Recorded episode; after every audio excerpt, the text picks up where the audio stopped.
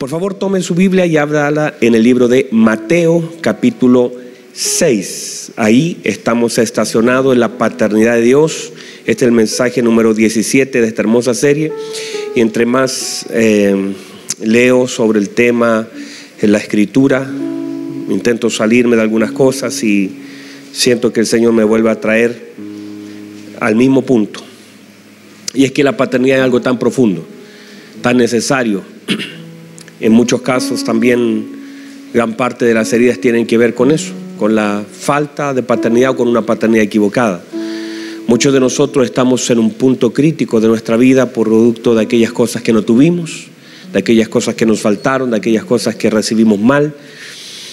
Eh, y verdad que Dios tiene que sanar todas esas áreas en nosotros. Hay cosas que tienen que ser sanadas, hay cosas que tienen que ser edificadas, hay cosas que tienen que ser transformadas.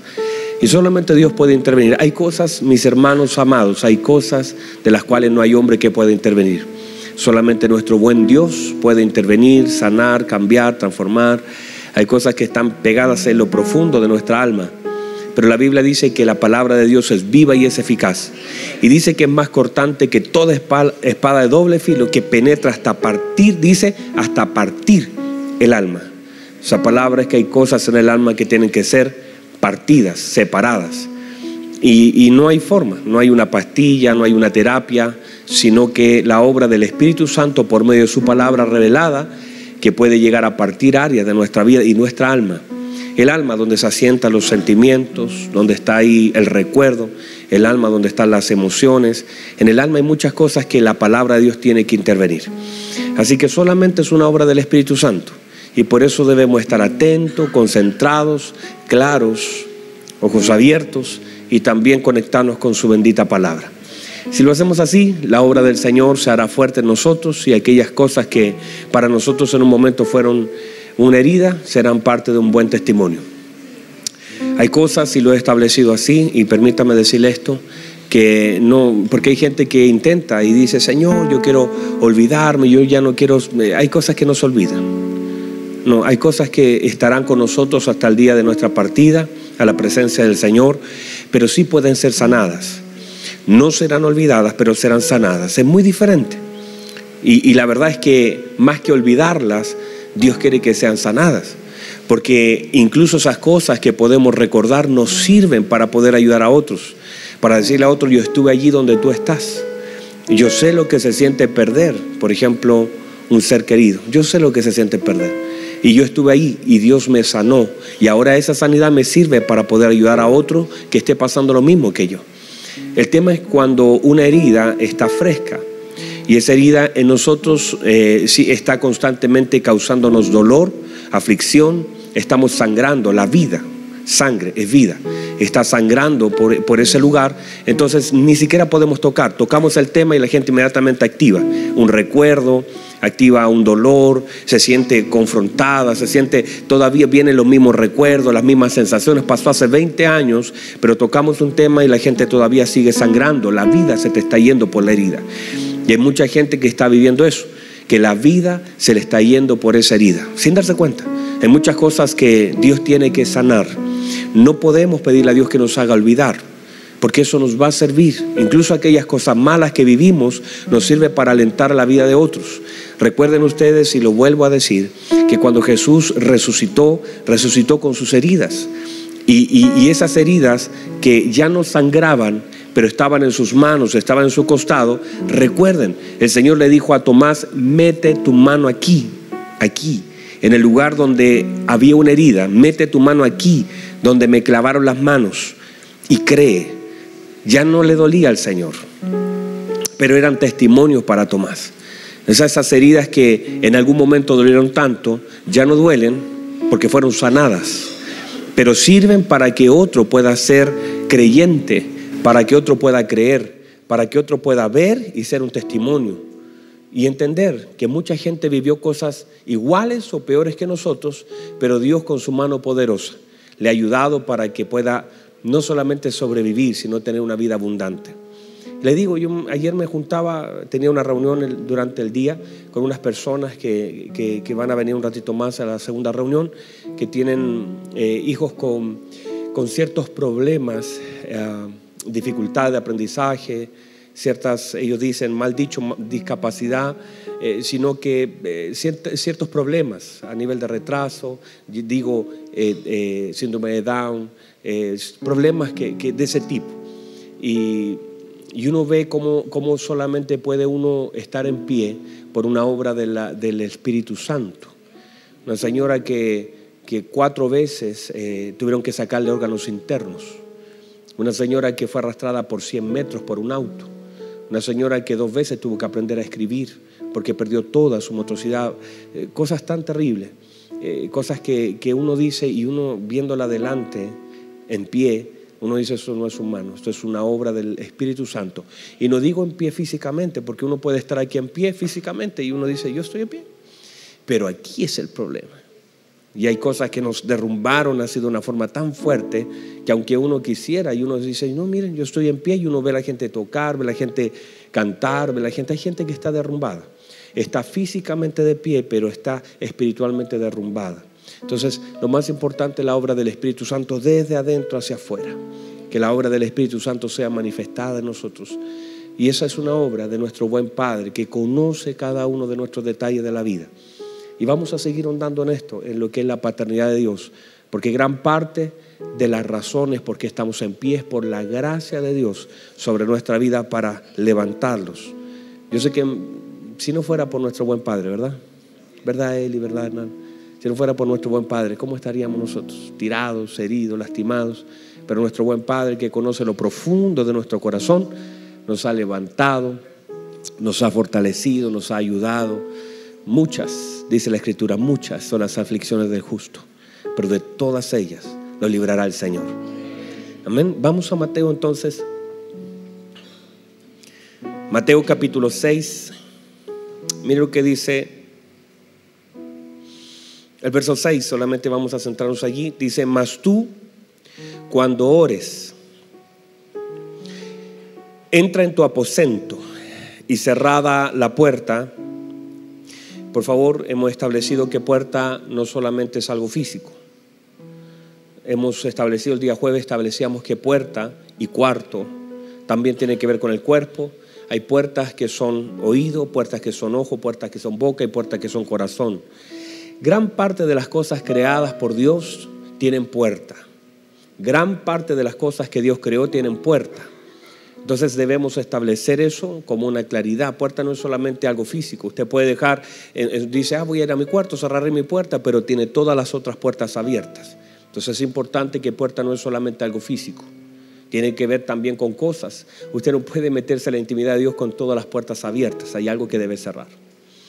Entonces dice, entra en tu aposento y cerrada la puerta, ora a tu Padre que está en secreto.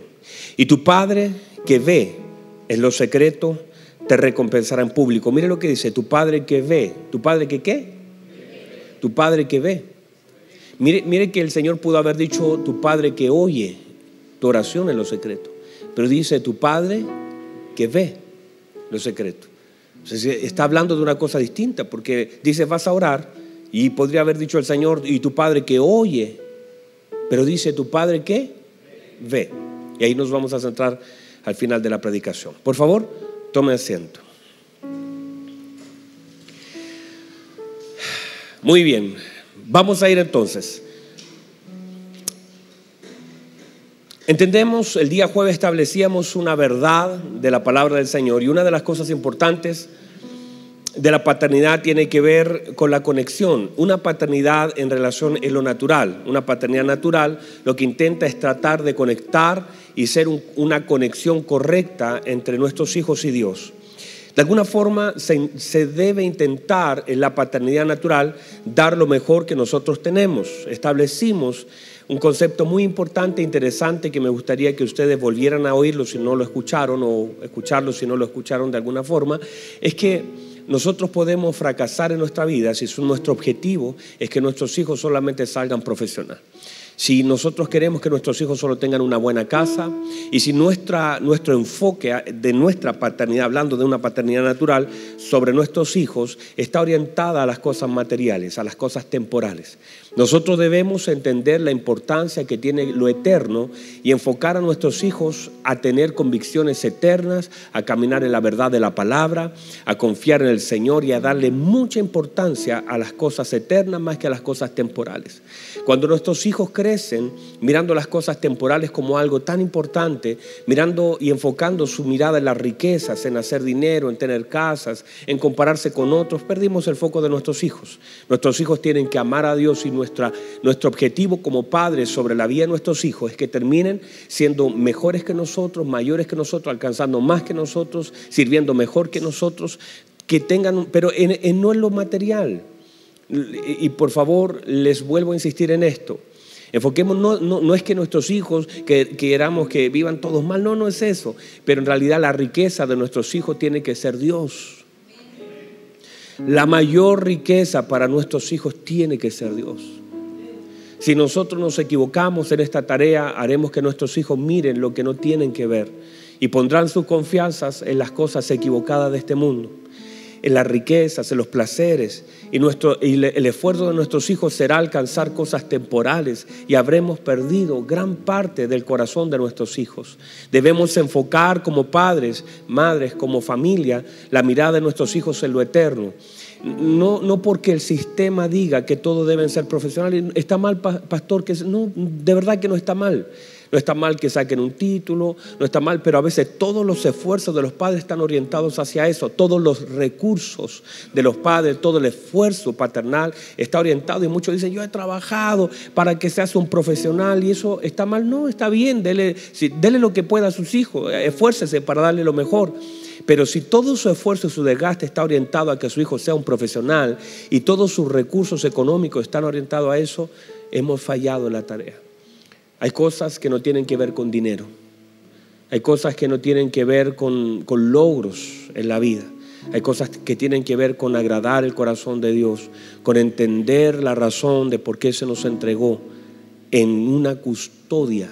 Se nos confiaron a nuestros hijos nuestros hijos en sí, aunque son nuestros y nosotros los hacemos como algo tan propio, no está mal, pero en realidad siguen siendo de Dios. Míreme, siguen siendo de Dios. Entonces debemos conectarlos con el verdadero Padre. Hay cosas que nosotros como padres no podremos darle a nuestros hijos. No podremos, no, no, importa cuánto nos esforcemos, pero nuestro esfuerzo debe ser que ellos se conecten con Dios. Nuestra mayor tarea es que ellos se conecten con Dios. Hay cosas que nosotros vamos a hacer nuestro mejor esfuerzo y haciéndolo tal vez fracasemos en muchas áreas, pero nuestra tarea como hijos, como, como padres en la vida de nuestros hijos es conectarlos con nuestro buen Dios. Que ellos sepan que nosotros podemos faltar. Nosotros no les seremos eternos. Nosotros no estaremos siempre allí. Nosotros fallaremos cientos de veces para ellos, pero ellos tienen que poner sus... Mire, si usted logra depositar los ojos de sus hijos en Cristo, ay hermano, si logramos cumplir esta tarea, de que ellos dejen en algún momento, porque inicialmente los ojos de nuestros hijos estarán puestos en nosotros y debemos ser ejemplo para ellos y debemos dar la talla pero si logramos en algún momento de la historia de nuestros hijos enfocar su mirada a Cristo, hermano, aunque usted no esté, ellos seguirán mirando a Cristo, llamando a Cristo. Entonces, esa es nuestra tarea. Lo puede recibir. Y si tal vez no, lo hizo y usted está mayor, sus hijos ya, ya crecieron y todo, bueno, inténtelo con sus nietos. Dios le dará una buena oportunidad con sus nietos. Y con cualquier persona que venga a conectarse, conéctela con Cristo, conéctela con Cristo. Esa es nuestra tarea. Entonces, muchas cosas en la, vida nuestra, en sí, incluso hablando de la paternidad natural, ¿están aquí todavía? ¿Está muy suavecito, muy lento? ¿O está bien? ¿Están entendiendo? Me tienen que decir. Mucha de nuestra tarea como hijos de Dios incluso en esta área de la paternidad, es imposible realizarla sin que la obra del Espíritu Santo y la naturaleza del Hijo en nosotros sea gestada. Lo digo así Por ejemplo, no podemos amar a nuestros enemigos si la obra del Espíritu Santo en nosotros. Uno, uno lo puede predicar y uno dice, hermano, amar a sus enemigos, pero usted sabe, yo también sé que eso no es fácil. Dígame amén. Le cambió el ritmo a la predicación y usted tampoco me ayuda, ni de la una ni de la otra. No se dio cuenta, le cambié el tono a la predicación. Ni de la una ni de la otra me está ayudando. Pero es fácil decirlo, podemos entenderlo, pero muy difícil hacerlo. A menos que la obra del Espíritu Santo. Por eso uno, uno entiende que hay muchas tareas en la vida del hombre, de nosotros, que no se pueden cumplir sin la obra del Espíritu Santo, porque uno, hay gente que ni a sus padre, ni a sus hermanos, ni a gente que le ha hecho bien puede amar. Ahí usted ve personas que fueron muy amadas por sus esposas y la terminan traicionando, golpeando, dejando. Y uno dice, pero sí, ¿cómo vas a poder amar a tu enemigo si a la gente que te ha hecho bien eres incapaz de amar? ¿Cómo se puede cumplir eso?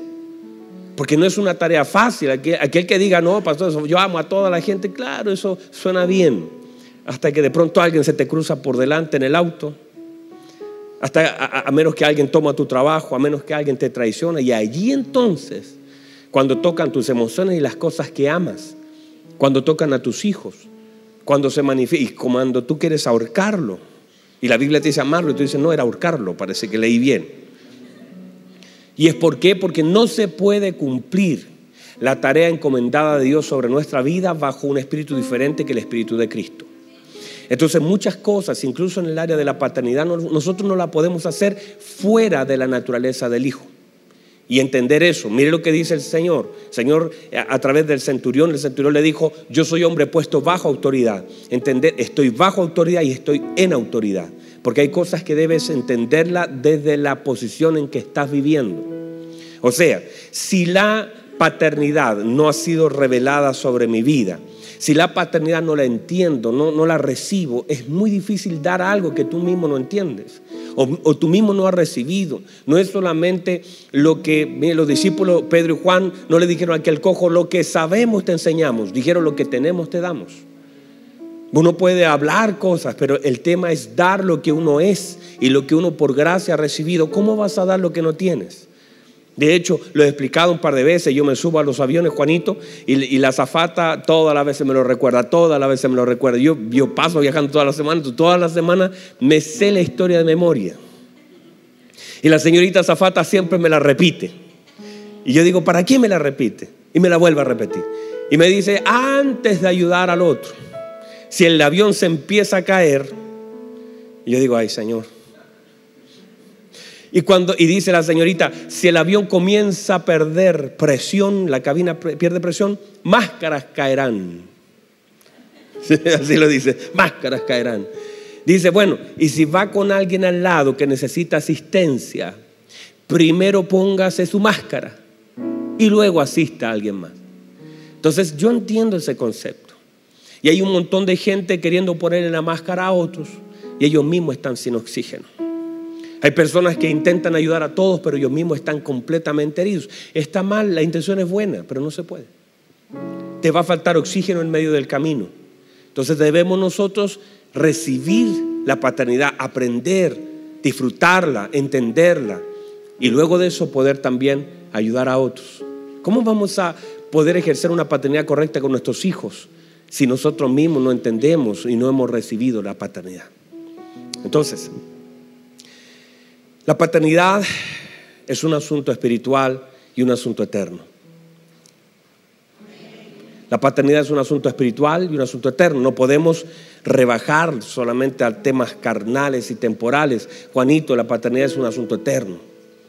Nuestro Padre fue Padre de nosotros antes que nosotros incluso lo reconociéramos como tal. Antes, mire, mire qué hermosa esta palabra. Es hermosa. Dios le dice, a Jeremías. Le dice Jeremías, no vayas a pensar que te conozco ahora. No vayas a pensar que recién te estoy conociendo, Jeremías, antes que tú fueras formado en el vientre de tu madre. Yo ya te conocía. Y antes que tú nacieras, ya había definido tu propósito, te di por profeta a las naciones.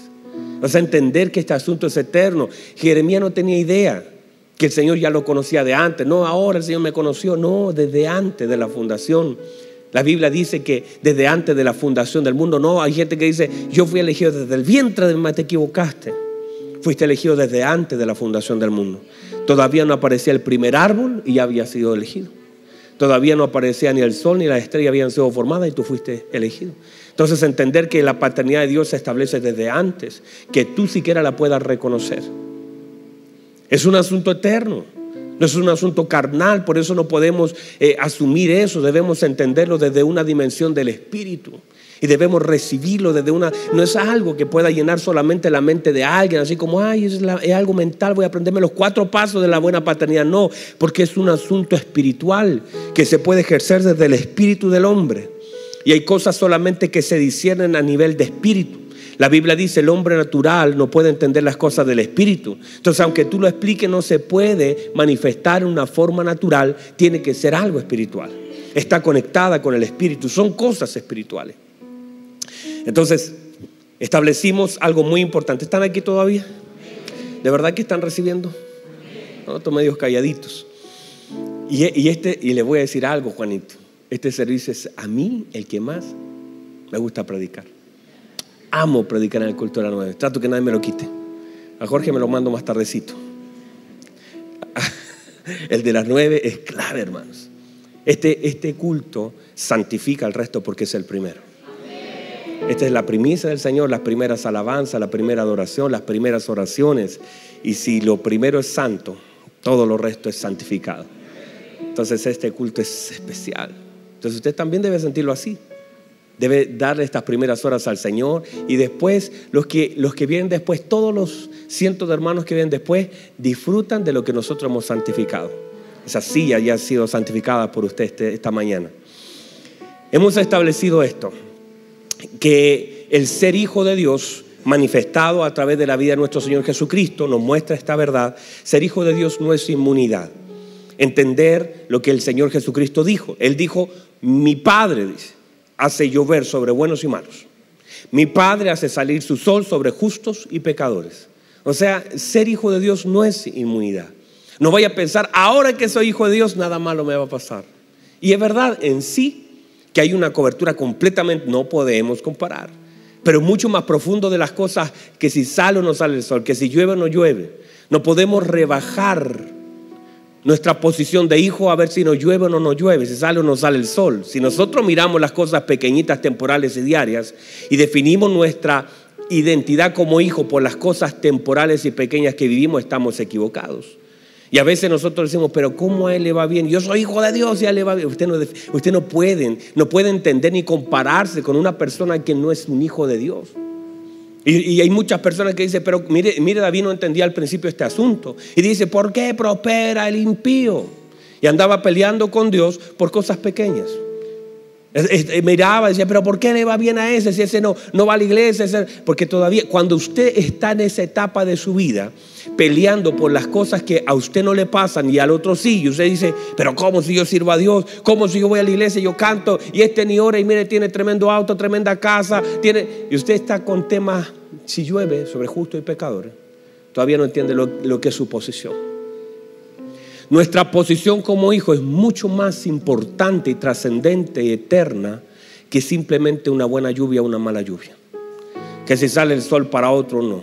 Si usted define su identidad como hijo, las cosas que recibe diariamente, se perdió. Si usted todavía está reclamando es porque todavía no disfruta de la posición e identidad de hijo. Todavía no tiene la capacidad de recibir todo lo que el Padre tiene para usted y está peleando por la lluvia. Está enojado por el sol que le sale al otro. Está peleando porque el otro sí tiene trabajo y usted va a postular y dice, yo soy hijo de Dios. Y va y postula, le dicen que no, y al otro que anda con 20 aros, 500 tatuajes, fumando, está afuera y usted dice, ¿cómo a ese le dio el trabajo y a mí no?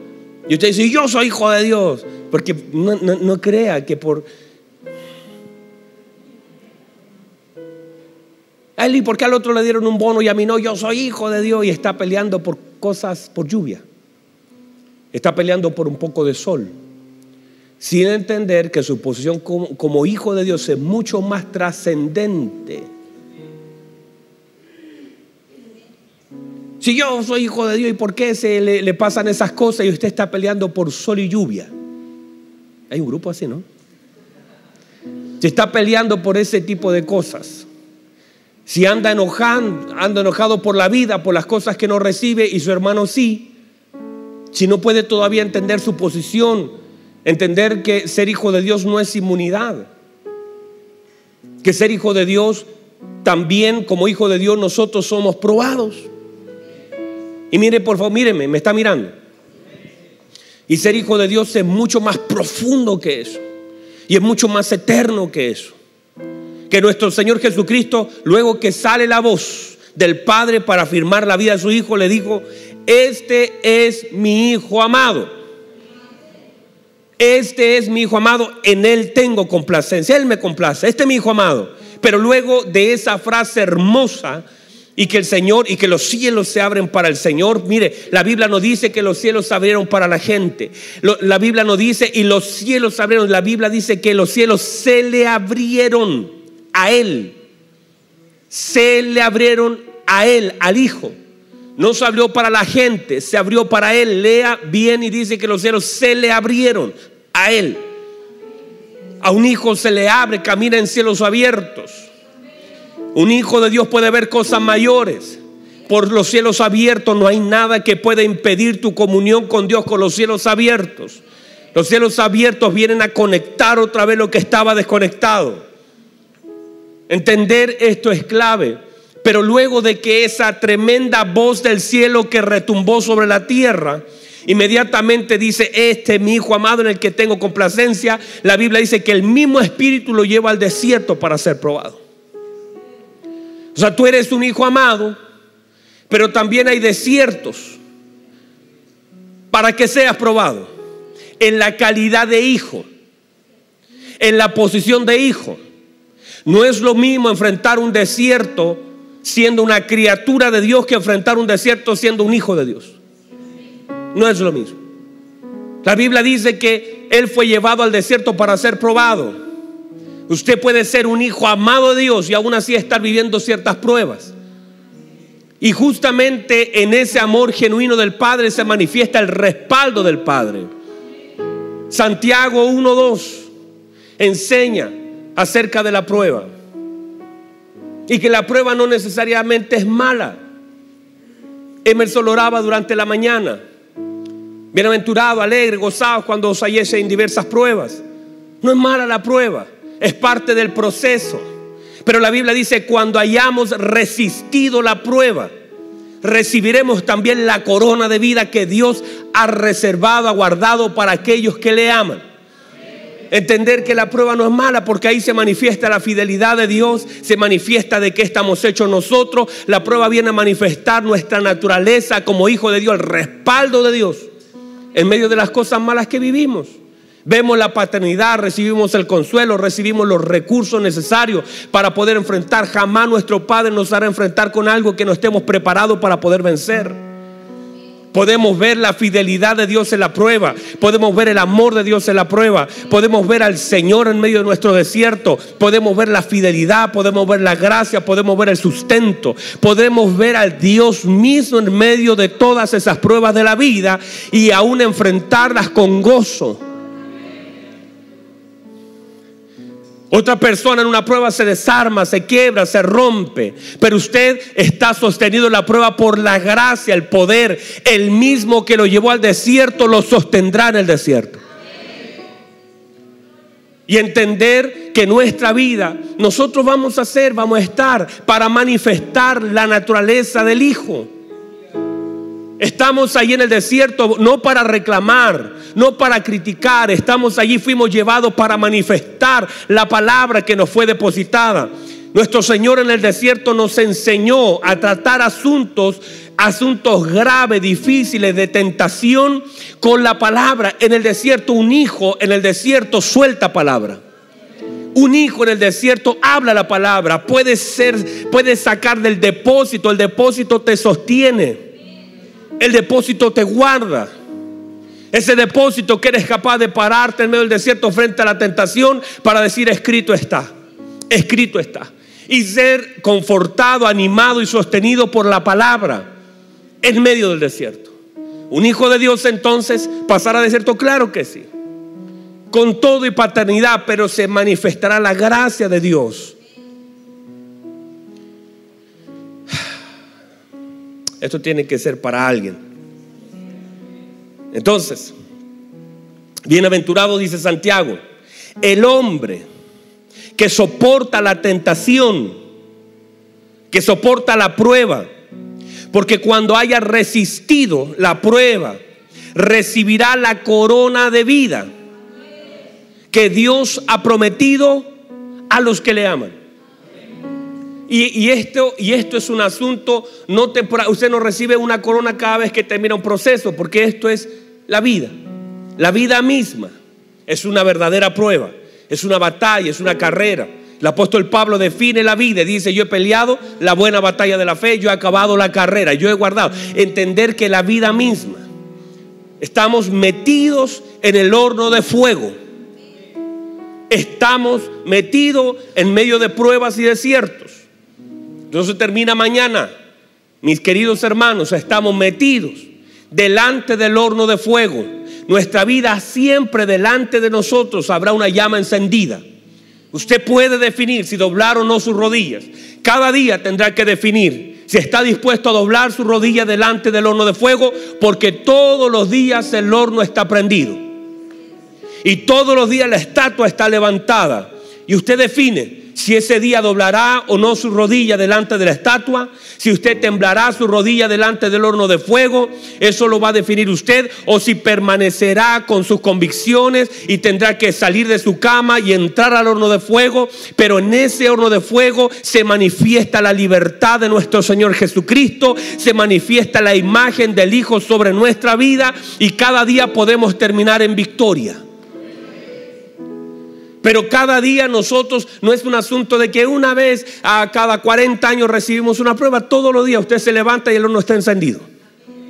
Todos los días usted se levanta y el, sonido del tambor está sonando. Para que usted doble su rodilla delante de una imagen para que usted levante, para que usted rinda adoración delante de la prueba, para que usted en medio de la dificultad doble sus rodillas, doble su todo este tema es que usted se rinda durante el día delante de una presión. Esto no es un asunto eh, de una vez cada año para hacer, no damos el examen como homeschool, que da una vez al año el examen, nosotros todos los días. Y si usted es un hijo de Dios, la Biblia dice, todos los días, tome su cruz cada día. El que quiera ser mi discípulo, tome su cruz cada día. Todos los días tiene que estar dispuesto a volver a esa cruz y estar con el Señor crucificado. Todos los días debe morir a sus tentaciones, debe morir a sus deseos. Cada día usted tiene que pararse la verdad de la palabra y decir este día tampoco doblaré mi rodilla delante de la presión, tampoco me voy a rendir, tampoco cederé. Hoy todavía vétale más el leña a ese fuego porque hoy tampoco me voy a rendir a la presión.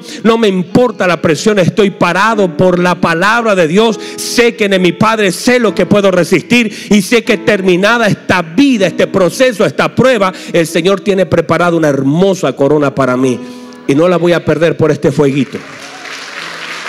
No la vamos a perder. Pero eso es diario. Entiéndase, no, no, no. Usted dice, ay, ya terminé la prueba. No, hermano, todos los días no se le va a encender. Si no es una cosa, será otra. ¿Verdad que sí? Todos los días será algo distinto, todos los días será leña diferente, pero todos los días estaremos enfrentados a diversas pruebas. Todos los días el horno se nos va a encender y todos los días el diablo intentará que tus rodillas sean dobladas, sean quebradas todos los días. Pero todos los días también podrás ver el favor, la gracia, el amor de Dios, la paternidad, el sustento. Todos los días Dios te dará una nueva palabra para poder resistir. Todos los días recibirás la promesa de Dios, la fortaleza de Dios. la fortaleza de Dios en tu vida te mantendrá en pie. Las convicciones cada día serán mayores. No importa cuánto fuego puedan echarle al asunto, usted mantendrá mientras mantenga sus convicciones Mantenga sus convicciones como un hijo de Dios. No ceda frente a la presión. Tome su lugar. Si el espíritu del príncipe se levanta contra usted, no abandone su lugar. Por un camino, dice la palabra, vendrán contra ti, pero por siete saldrán lejos de ti, huirán de ti. Resistid al diablo y él huirá de vosotros. Someteos bajo la poderosa mano de nuestro Dios. Resistid al diablo y él huirá. Todos los días me voy a someter, Señor, a su mano, a su dirección, a su guía, a su ayuda. Que es la mano de Dios? La ayuda, la guía, la dirección, la fuerza. Yo te ayudo, dice el Señor. Yo te sostengo. Sométase a esa mano de Dios y luego esa mano le hará resistir. Y luego que resista, lo demás va a ver cómo va a arrancar de usted. Pero eso es diario. Eso no es una vez en la vida, ah, pasé la prueba, ahora estoy listo. No, no es eso, es todos los días. Si usted quiere servir al Señor, este es un asunto diario. Todos los días, agarre su, su cruz y siga al Señor. Niéguese a sí mismo todos los días. Hay que volver a crucificar la carne todos los días. ¿Puede recibir eso? Entonces nuestro Señor, como un hijo amado, fue llevado al desierto fue traicionado en calidad de hijo, fue golpeado en calidad de hijo, fue escupido en calidad de hijo, pero también fue respaldado como hijo. Todos nosotros en medio de nuestra paternidad de Dios recibiremos muchos golpes en la vida, pero también recibiremos todo el respaldo del cielo para nosotros. Santo Dios, me queda, estoy en el inicio de ahí viene qué pasó. Se nos acabó el tiempo. Lo bueno para mí es que me quedan cuatro predicaciones todavía, o tres. Lo malo para usted es que se tiene que ir. Póngase en pie, por favor. ¿Puede recibir la palabra del Señor? Ah, reciba eso, hermanos. Hoy, mientras yo predico, yo siento la presencia de Dios. Me gustaría detenerme. Me gustaría llorar, tirarme en ese púlpito y llorar. Es tan fuerte mientras comienzo a hablar. Señor me da la fortaleza para predicar. Pues, estoy preparando arriba mi mensaje esta mañana y lloro delante de la presencia de Dios. Hay cosas que mientras escribo voy llorando porque puedo ver la, la gracia del Señor. Déjeme decirle esto para que se vayan con esto en el corazón, que va a ser el inicio de lo que voy a seguir hablando ahora. Entender esto es clave. Nuestro Dios nos ve. Nuestro Dios nos ve. Nuestro Padre ve los secretos. La fortaleza de la vida de nuestro Señor Jesucristo, la fortaleza como hijo radicó en la intimidad. La intimidad marcó la dirección, la fortaleza, la vida y todo lo que el Señor vivió. No podemos esperar caminar sobre las aguas y ver eso como algo glorioso. Si yo quiero caminar sobre las aguas sin desear el lugar secreto. Es más, cuando nosotros vamos al lugar secreto, las aguas públicas se vuelven irrelevantes para nosotros.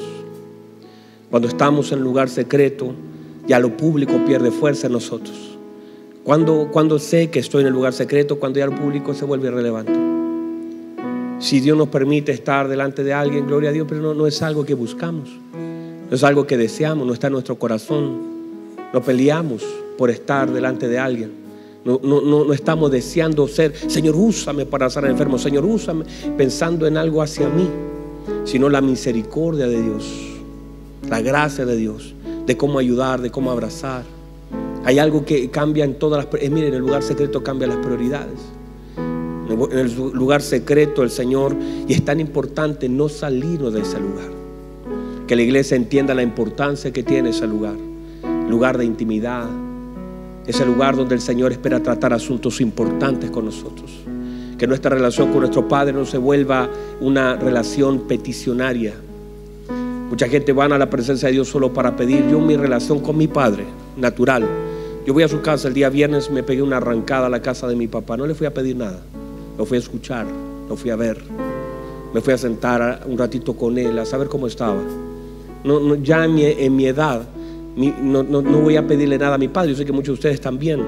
No voy a pedirle nada, no, no estoy en eso. No voy a ver a mi papá para ver qué me puede dar, para que me compre zapatos, para que me, me dé algo, un dulce. Yo no voy a la casa de mi papá a pedir nada. Si me da once, bueno, y siempre, por supuesto, un papá intenta ayudar, servir, atender, pero no vamos a la casa de papá a buscar algo y cuando tú entiendes madurez, tú no vas a la presencia de Dios, a hacer de ese lugar un lugar de petición. La Biblia dice que el Padre conoce nuestra necesidad antes que le pidamos, pero a veces es ir a llorar, A veces es a decirle, Señor, yo quiero hacer tu voluntad, muéstrame su camino, Señor. ¿Qué debo hacer para agradar su corazón? Ir a la presencia del Padre, decir, Señor, ahora mismo dame las naciones. No, decirle, Señor, yo quiero hacer su voluntad. Y si eso es estar en silencio, está bien. Y si hacer su voluntad significa solamente estar intercediendo por otros, está bien. No voy a pedir. No está mal pedir, pastor, no hay que pedir. No, no, no digo eso. Usted puede pedir todo lo que quiera, pero no puede hacer de su tiempo de oración una lista de peticiones. Pidiéndole al Señor que le dé todo lo que usted necesita, sin querer conocer el corazón del Padre, sin querer pasar tiempo como un hijo, sin querer decirle, papá, te amo, que he venido solamente a verte. He venido solamente a decirte que hoy día me fue mal. No, no sé cómo lo voy a hacer mañana, pero te amo, no sé, yo sé que todo está resuelto. He venido a decirte que quería darte un abrazo, quería decirte que, que todo está bien, papá, que sé que usted está conmigo, que nada me falta, si usted está, nada me falta. Gracias, papá, porque sé que usted me oye, sé que usted está allí.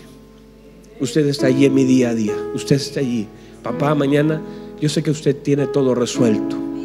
Yo sé que usted me dará la fortaleza para perdonar, para caminar. Hay cosas que no sé ni cómo las voy a hacer, pero sé que usted está en mi mañana. Y vengo a darle gracias. Papá, lo amo. Gracias. Esos tiempos son tan necesarios. En esos tiempos de intimidad, la gracia del Señor, el favor de Dios, el amor de Dios son manifestados. Y la Biblia dice esto. Tu Padre que ve. Tu Padre que ve. Qué importante. Hay personas que no fueron vistas. Hay personas que hicieron cosas y nadie las vio. Isaí no vio a su hijo, David. Nunca lo vio pelear con un oso. Nunca lo vio pelear con un león. Pero su padre vio todas esas cosas que su padre natural no pudo ver. Nuestro padre ve cosas que nuestros padres naturales no vieron. No vieron. Qué hermoso saber que cuando yo llego al lugar secreto mi padre ve. No solamente escucha lo que yo digo, ha visto lo que he vivido y ve cómo llego a veces con mi corazón roto, con miles de preguntas, y Él ve parte de mi corazón fragmentada, parte de mi alma herida, y mi Padre ve, qué hermoso, hermanos. Qué hermoso es ver que, mire, estaba allí Ana, estaba balbuceando. Elí no le entendía, quizás nadie le entendía, pero el Padre vio. El Padre vio el corazón de Ana. El Padre vio que Ana estaba en una aflicción profunda. Elí no entendía nada, esta está borracha, no habla nada, no se le entiende. Porque a veces vamos a la presencia de Dios tan afligido que nadie podría entendernos, pero nuestro Padre ve lo que está pasando aquí en lo profundo de nuestro corazón. Quizás hablamos mal, quizás no decimos nada, solamente nos dedicamos a llorar, pero nuestro Padre ve. Cierre sus ojos, por favor. Gracias, Señor. Vamos, levante sus manitos al cielo. Su Padre ve. Su Padre no es ajeno. Tu Padre no es ciego. La Biblia dice que Elí estaba ya ciego prácticamente. No podía ver ni lo que le pasaba a sus hijos, lo mal que estaban sus hijos. Pero Dios, el ojo del Señor, está sobre los justos. Tu Padre ve lo que pasas, lo que vives. Quizás durante el día se te olvida hablar todo lo que tienes que hablar con Él, pero tu Padre ha visto todo. Para tu Padre no le es ajeno lo que estás pasando. Levanta sus manos dile gracias por verme. No soy un desconocido, no soy un ajeno. Mis caminos no te son desconocidos. Mi vida no te es desconocida. Eres un padre que ve, un padre que conoce, un padre que entienda, un padre que me ama, que ve cosas que yo no veo, un padre que ve lo secreto, un padre que conoce lo íntimo. Vamos, reciba eso, recíbalo. Que sea ministrado su corazón, mucha gente está aquí. Estás aquí, estás aquí. Haz de ese lugar donde estás ahora el cuarto secreto. Haz ahora de este lugar. Un cuarto no es un lugar, es una dimensión. Haz de ese lugar donde estás ahora un buen lugar para adorarle. Dile, Señor, te amo. No te voy a pedir nada. Usted sabe, usted me ve. No te pido nada. Quiero decirte que te amo con todo mi corazón. Vamos, dígale algo a su Señor. Háblele a su Padre. No he venido a pedirte nada, he venido a agradecerlo todo. Sé que mañana está en sus manos. Sé que mi mañana está en sus manos. No estaré solo mañana. Usted llega antes que yo, Señor. Usted llega antes que yo a mi mañana. Ya está allí. Aleluya, aleluya, aleluya. Levante sus manos, honra al Señor. Levante sus manos, honra al Señor, honra al Señor. Honra al Señor, honra al Señor. Vamos, honrelo, honrelo, honrelo.